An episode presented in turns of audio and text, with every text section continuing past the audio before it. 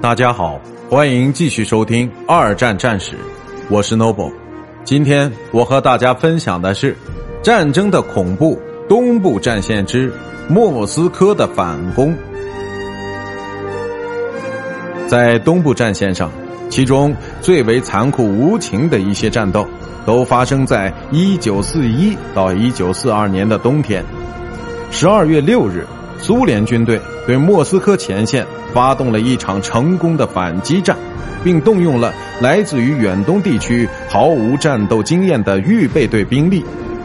与德国人不一样的是，苏联军队拥有良好的冬季服装和武器配备，从而可以经受得住苏联境内极其严寒的气候条件。希特勒的反应竟然是下令进行狂热抵抗，而不是撤退。他下达不撤退的命令，在这种情况下可能是正确的，一定程度上可以保持属下部队的团结。但是他最亲信的很多将军都不同意这样做，并因此被解职。